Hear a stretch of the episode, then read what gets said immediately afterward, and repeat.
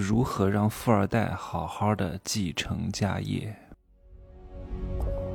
没有事实，没有真相，只有认知，而认知才是无限接近真相背后的真相的唯一路径。哈喽，大家好，我是真奇学长。我今天讲的这个东西呢，可能会有违大家的常识认知，但是各位要清楚，我讲任何东西。是不带任何感情色彩的，因为所有的抽象层面的东西、本质层面的东西，它都是客观的，都是冷静的，都是规律的。掌握规律就是掌握天道啊！我不应该在这里讲这么多，因为这个世界是分层的，这个教育是分层的，你暂时不能理解很正常。如果我讲的你都认同，如果我讲的你都理解，你就不需要我了。正是因为你不认同。甚至听完之后，可能还有一些，还有一些恶心，甚至还有一些抵触。这个时候，你要好好的思考一下了，因为我讲的是给你拉开了真实世界的一个口子，我把你拉到井边，你不要再掉下去，你不要对抗我和反抗我，好吗？没有任何必要的，因为我骗你没有任何意义，对不对？好吧，来，各位好好听一听哈。我知道各位听我节目的人都是想赚钱的人啊，你们有可能现在不是富二代，但是有可能你们是富一代。那你们是富一代之后有了自己的产业、家族企业，如何让你的儿子好好的把家族企业给他继承下去？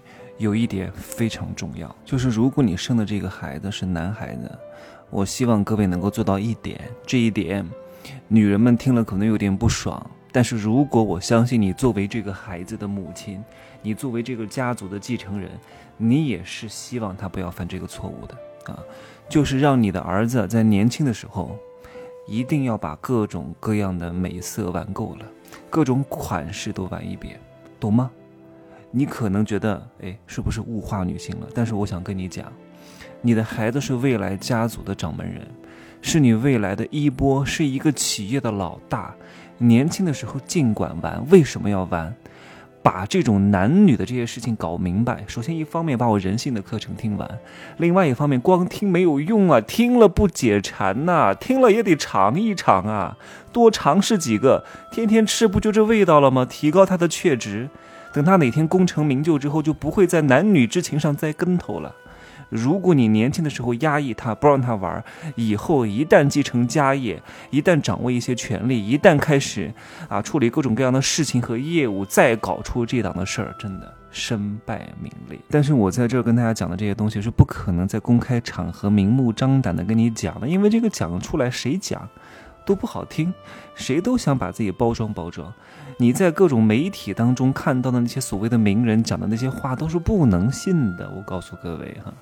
我只能撕开这一点点小口子，如果你不能理解，那就算了哈。你还你还讲我没道德，那我算了哈。我不想跟你掰扯这么多，那你就好好当你的韭菜去吧哈。你要知道，在国外，很多这些大的公司的这些继承人长大之后啊，都会由他的叔叔啊带他出去花钱耕地啊。我不能讲这么直白啊，讲这么直白，我这个节目就是有颜色了哈。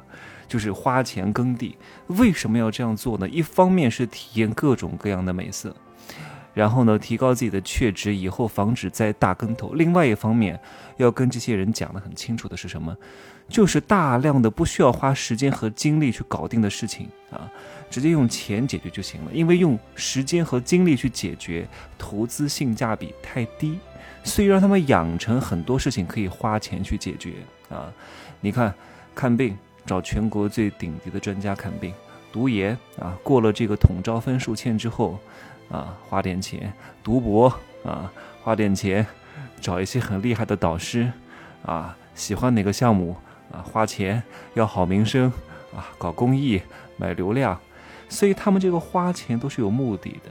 能花钱的绝对不花时间，从小要养成这种观念，绝对不能在情情爱爱当中啰里吧嗦的哈。你们可以留心观察一下哈，凡是你们周边那些天天情情爱爱的啊，什么谁又爱他，他又爱谁，然后他他又抛弃我了，他又不理我了，谁又伤害我了，又给我戴绿帽子了，天天讲这些东西的，朋友圈里面天天秀恩爱的，通常都没什么事业。底层的婚姻是为了生存、抱团取暖，必须要有，它是必需品啊。中层的婚姻是为了发展，如果一加一大于二，那就可以有；一加一小于二，就可以没有。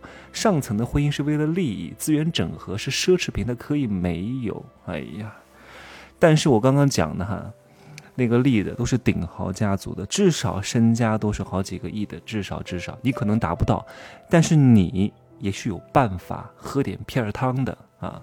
你得靠近牛逼的人啊，成为他们的职业经理人，成为他们的技术骨干，成为他们的职员，成为他们的老婆，成为他们的女朋友啊！二第二个女朋友，第三个女朋友，第四个女朋友，第五个女朋友都可以。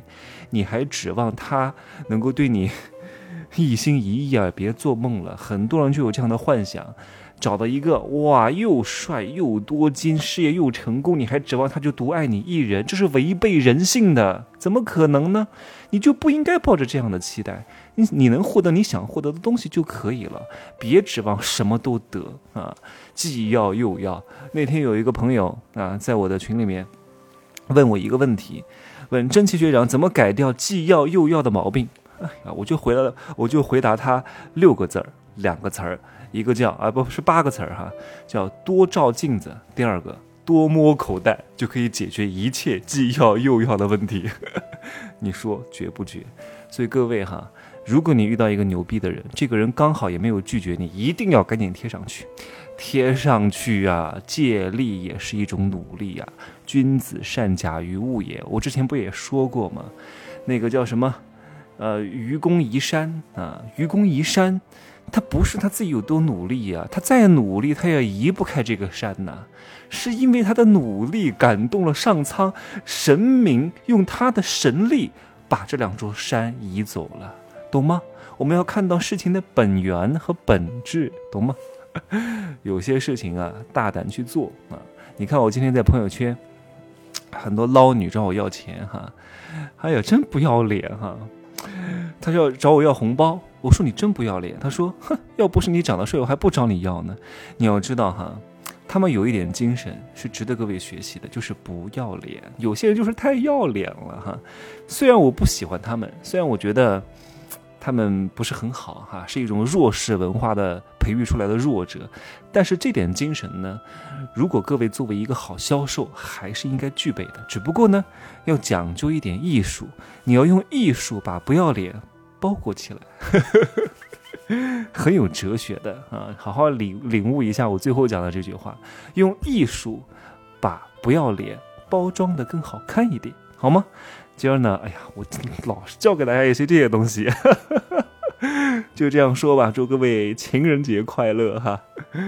哎呀，好，我我我打一会游戏啊，《噬魂》PS 四两年没玩了，把它拿出来体会体会啊！拜拜。